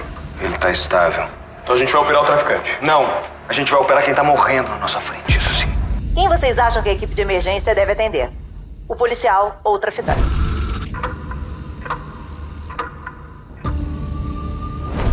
São bandidos, mas são cidadãos.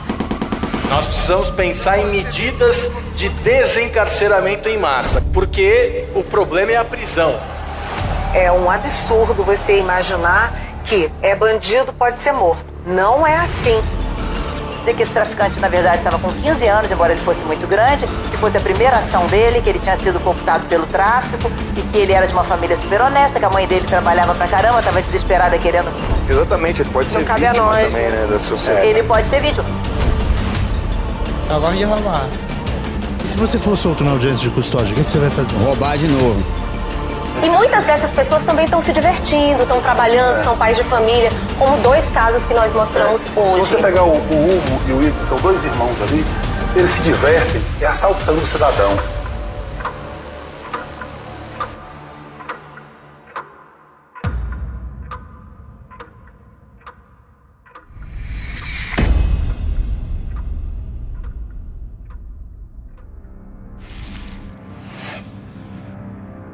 Cajueiro, pelo que nós conversamos até aqui, fica claro que por trás de todo criminoso existem aqueles que incentivam, apoiam e muitas vezes até lucram com o crime. Como que você enxerga o papel da mídia nesse cenário? Primeiro eu tenho que filtrar exatamente o que eu penso para poder ser publicado na, pelo Brasil Paralelo. Mas buscando refinar o pensamento, eu diria que uma das piores escórias que já dominou durante um tempo a, a raça humana foram os nazistas. Estava reunido o que existe de pior na humanidade. E eles tinham um ministro da propaganda chamado Goebbels, que dizia que uma mentira repetida mil vezes vira verdade.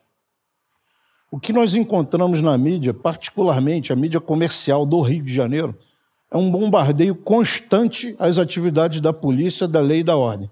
Eles atacam os policiais, atacam os juízes, atacam os promotores que efetivamente enfrentam o crime. No sentido de começa com a semântica, né? A semântica foi uma arte muito bem desenvolvida por esse mesmo grupo que eu citei. Por exemplo, eles chamavam o extermínio e o massacre de judeus, ciganos, homossexuais de solução final. Era semântica. Então, abordando semanticamente, você pega os criminosos e diz o seguinte: a polícia matou vinte e tantos civis, ou vinte e tantos garotos, ou já ouvi de algumas pessoas, os meninos, né, os coitados, as vítimas da sociedade, no, no, maior, no melhor sentido de, de, começar um apelo emocional de desconstrução da verdade. Uhum. Então, o, o, que me agrada profundamente participar de um programa como esse, ter, ter participado do, das entrevistas que geraram o documentário, é ver pela primeira vez a mídia divulgando a verdade. Tudo bem, não é ainda a mídia comercial nossa arca inimiga. Porque, por exemplo, eu, durante 30 anos de atividade na polícia, toda vez que eu ia dar uma entrevista, ou eu me recusava, que era praxe, porque parte do meu, da minha formação é da área de inteligência, então eu não queria falar com o repórter e não falar, porque sabia que ia ser distorcido, ou parte era pior do que falar em juízo. Porque quando você fala em juízo, você tem que moderar muito o que você diz, porque você está diante de algumas autoridades. Né? O Ministério Público, o juiz, às vezes a Defensoria Pública também, o advogado, então você não pode falar você tem que ter certeza do que você está falando vai ser, pode ser, pode não, vai ser anotado por escrito e você não vai estar tá co cometendo nenhum crime. Então eu não posso falar muito mais do que isso. Mas o que eu não posso nominar, adjetivar, os vários órgãos que em novelas em horário nobre procuram glamorizar a atividade criminosa, em detrimento da atividade policial.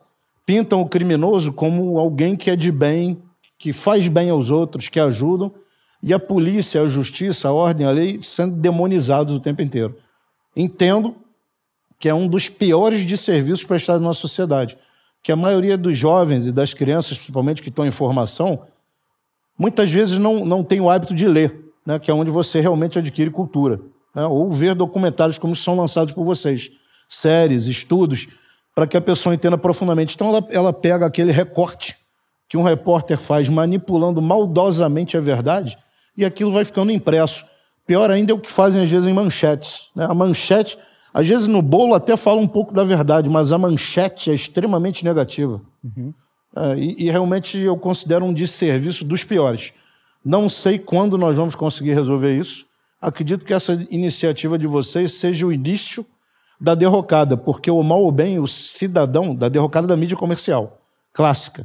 Porque o cidadão sabe da verdade. Então não adianta dizer que são coitados, vítimas da sociedade, os meninos, os adolescentes, não, são carrascos, são guerrilheiros, são assassinos, são homicidas, são estupradores, são gente da pior qualidade, que não pode ser glamorizada.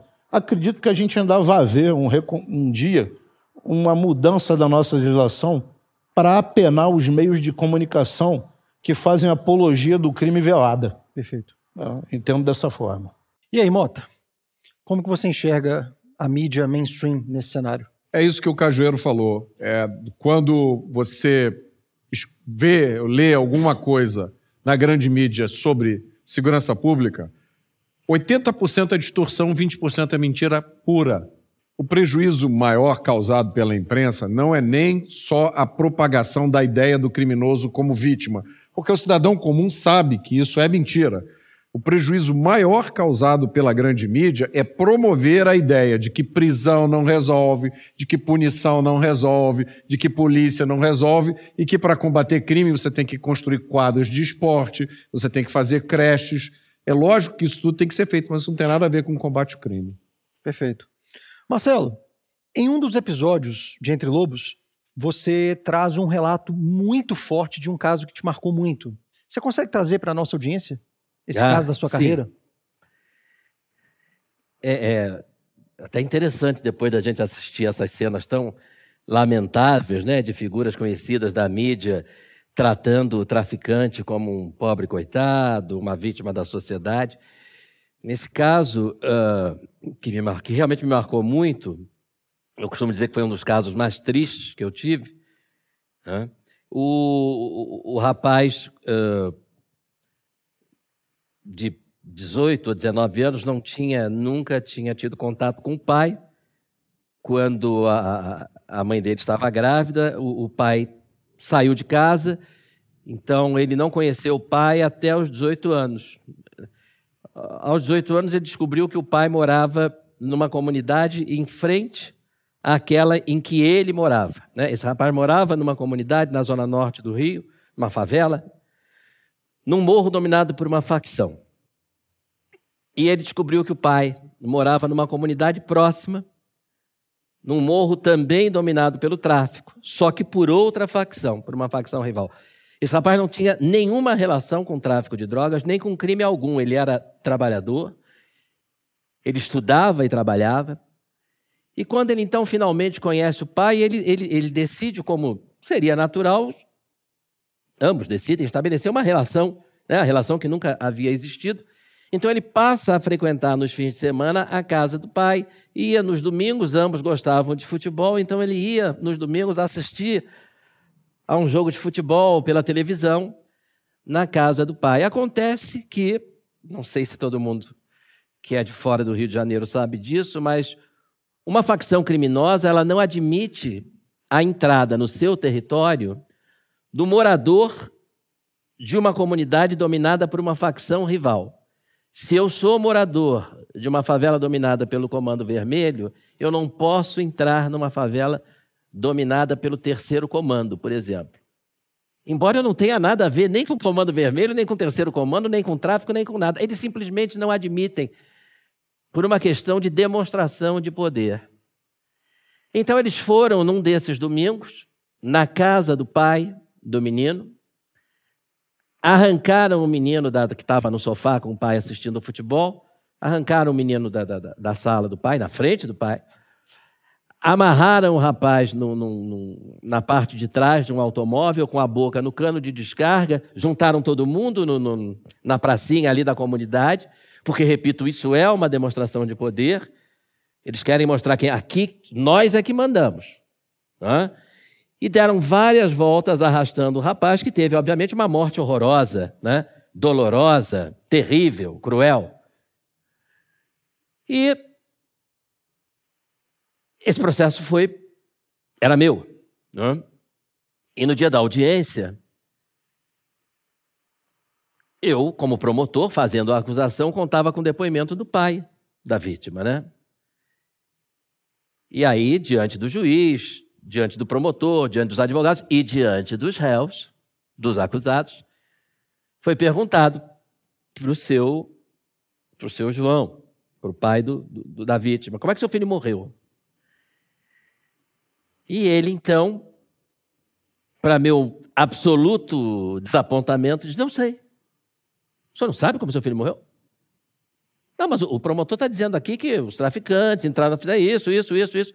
Olha, que eu sei dizer é que ele assistiu o jogo de futebol comigo na minha casa e quando o jogo acabou, ele disse que ia para a casa dele, foi embora.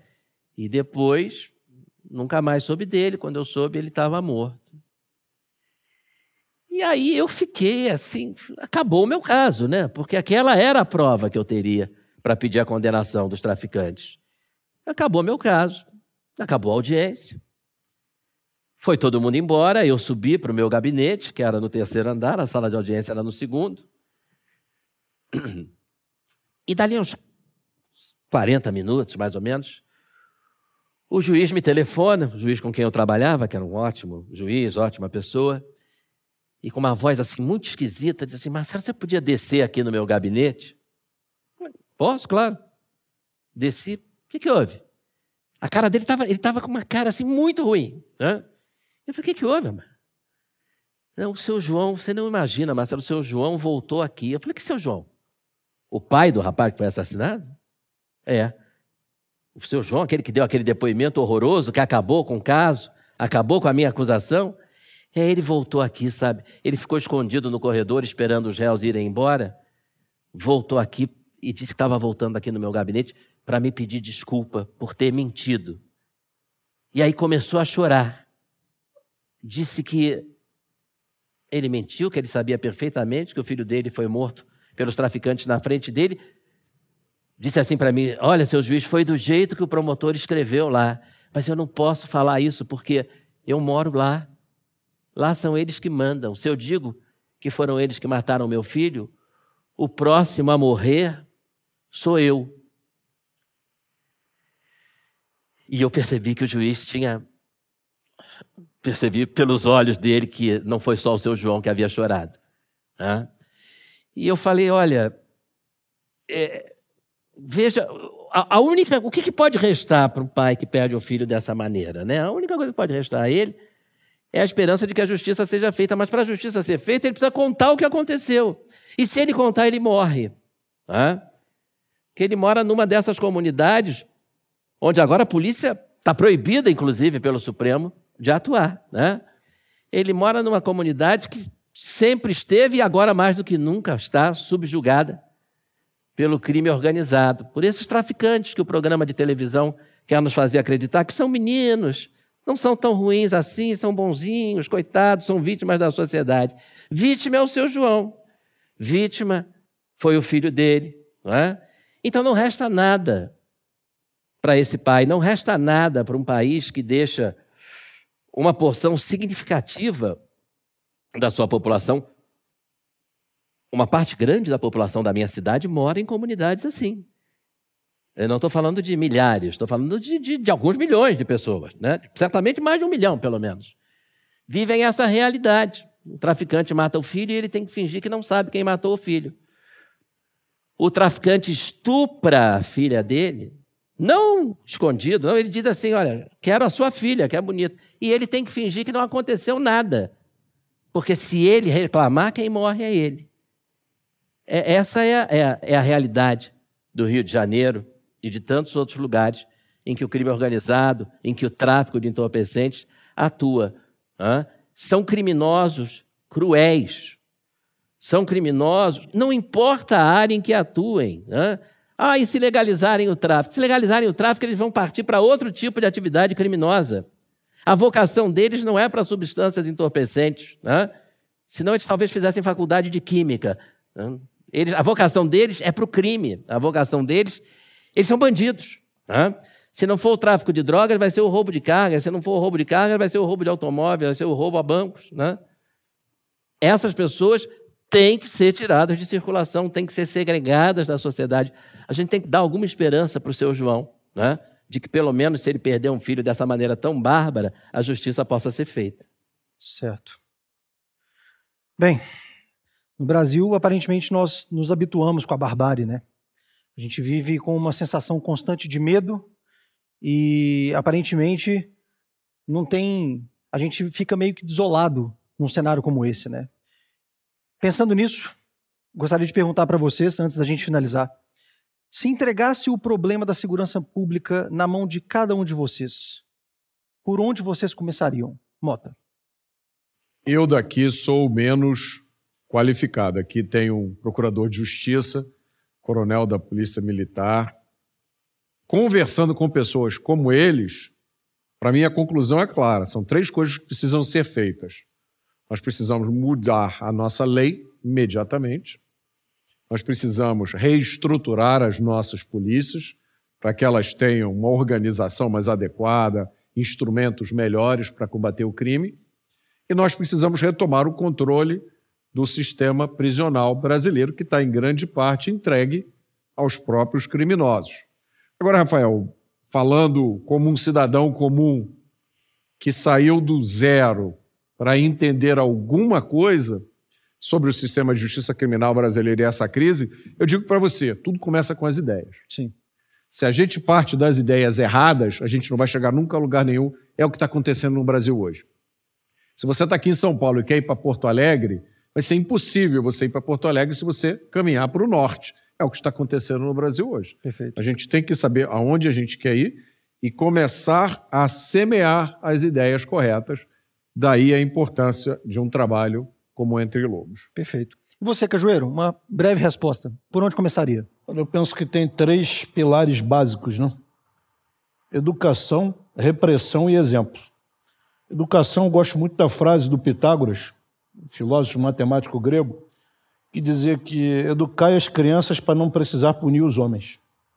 Eu acho que esse é um pilar, porque aí a gente faz com que o jovem, a criança e o adolescente não vire criminoso que ele tenha mais, mais educação no sentido, inclusive, de ordem, de respeito, não apenas a educação formal.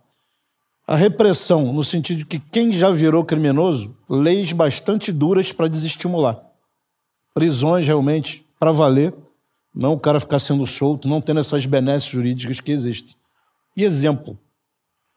As autoridades né, do executivo, do legislativo, do, do judiciário, tem que entender que esse banho de sangue que está acontecendo no Brasil inteiro, mais de milhão de pessoas mortas ao longo de mais de 20, 30 anos, está tá sobre as nossas costas.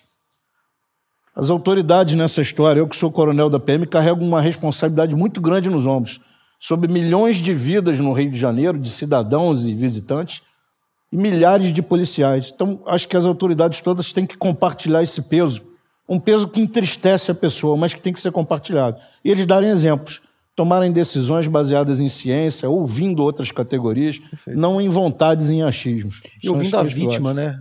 Ouvindo a vítima e pensando na vítima, se colocando, tendo empatia com a vítima, Perfeito. se colocando no lugar delas. Marcelo Rocha Monteiro, breve resposta, por onde você começaria? Eu sempre achei que a raiz da explosão de criminalidade do Brasil é a impunidade. Então, o caminho é atacar a impunidade. Né? É, como o Roberto falou, reforma da legislação penal, né? porque você ter uma legislação que prevê, por exemplo, pena privativa de liberdade em regime aberto. Como é que eu explico isso para o estrangeiro? Ele está privado da liberdade. Onde? Na casa dele. Mas, então ele não está privado da liberdade. Né? Onde é que ele pode ir? Onde ele quiser. Né? O regime é aberto. Não, não é nem prisão domiciliar, não. Você poderia dizer, ele está privado da liberdade na casa dele. Não, o regime aberto não é nem isso. Ele vai onde ele quiser, mas então ele não está privado da liberdade. É um Hã? jeito bonito, elegante de falar, pode voltar para sua casa. Pode voltar para sua casa. É exatamente, é a impunidade disfarçada de regime de cumprimento de pena. Então tem que acabar com progressão de regime, tem que acabar com regime semiaberto, tem que acabar com regime aberto. Tá? O sujeito foi condenado a cinco anos de prisão, vai ficar cinco anos na prisão. Perfeito. Talvez acima da metade da pena, como acontece em outros países, possa se estudar se ele tem direito ou não a livramento condicional. Tá? Mas ele não vai cumprir pena na rua. Enquanto ele estiver cumprindo pena, ele vai cumprir pena dentro da unidade prisional, dentro da prisão. Então, acabar com a impunidade significa ter uma lei penal efetiva, uma pena de prisão que intimide.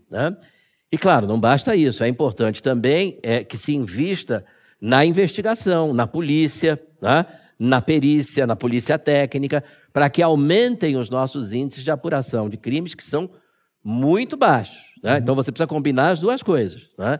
Você tem que aumentar o número de crimes esclarecidos. Não é possível continuar esclarecendo 10% dos homicídios, 2% ou menos dos roubos.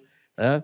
Agora, esclarecer 50%, 60%, 70% para o sujeito ir para a cadeia por alguns meses e depois voltar para a rua também não é uma medida eficaz. E a pena que deveria gerar temor no criminoso? Ele ri. É motivo pena. de piada, né? É motivo de piada. Nós Bem, tivemos, desculpe, eu imagina. Só para fechar, né? Um dos depoimentos mais sinceros que eu vi nos meus anos como profissional da justiça criminal foi de uma quadrilha de assaltantes chilenos que veio para o Brasil praticar roubos, no, se não me engano, no, se não me engano, não tenho certeza, no Rio de Janeiro. Depois de não sei quantos roubos, eles foram finalmente presos e perguntaram para eles, né, como se não bastasse, os criminólogos nacionais, vocês ainda vêm do Chile para praticar roubo aqui, mas por que vocês fizeram isso? E eles, com absoluta sinceridade, responderam: porque a pena aqui é muito mais tranquila, é muito mais branda. Pronto, tá aí. Esse depoimento desses assaltantes chilenos resume tudo. É motivo de piada. Bem, chegamos ao fim do nosso evento, da segunda parte do nosso evento, O Crime Explicado por Quem Realmente Conhece. Eu gostaria de agradecer a presença do Roberto Mota, Marcelo Rocha Monteiro, Coronel Cajueiro, muito obrigado pela participação de você, de vocês, perdão. E gostaria de lembrar a você que está nos assistindo que a promoção da Brasil Paralelo está acabando. São os últimos dias para você garantir o melhor plano da BP, o acesso total, pela metade do preço. Não se esqueça, clique no link da descrição do vídeo ou aponte a câmera do seu celular para o QR Code que está tá aí aparecendo na tela e garanta o melhor da Brasil Paralelo com 50% de desconto. Muito obrigado pela sua audiência e até a próxima. Um forte abraço.